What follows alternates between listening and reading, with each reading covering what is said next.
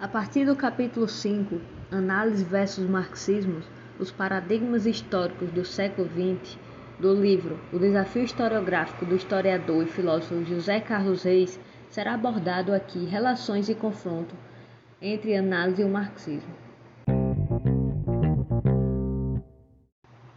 Para Reis, não é fácil situar o marxismo e os análises no interior dos paradigmas do século XX, substanciado pela modernidade e pela pós-modernidade.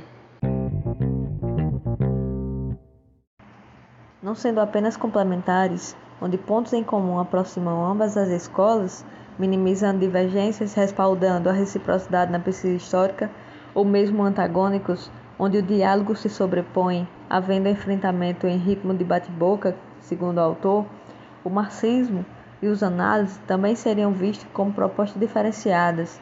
A diferença entre as duas escolas se mantém e se intensifica, e os níveis ideológico e epistemológico não se fundem, pois o movimento dos análises seria visto como neoconservador ao amparar um discurso do poder, razão pela qual seriam situados em campos, se não totalmente opostos, ao menos distintos, de propor a mudança social. Assim, o debate se torna teórico, conceitual.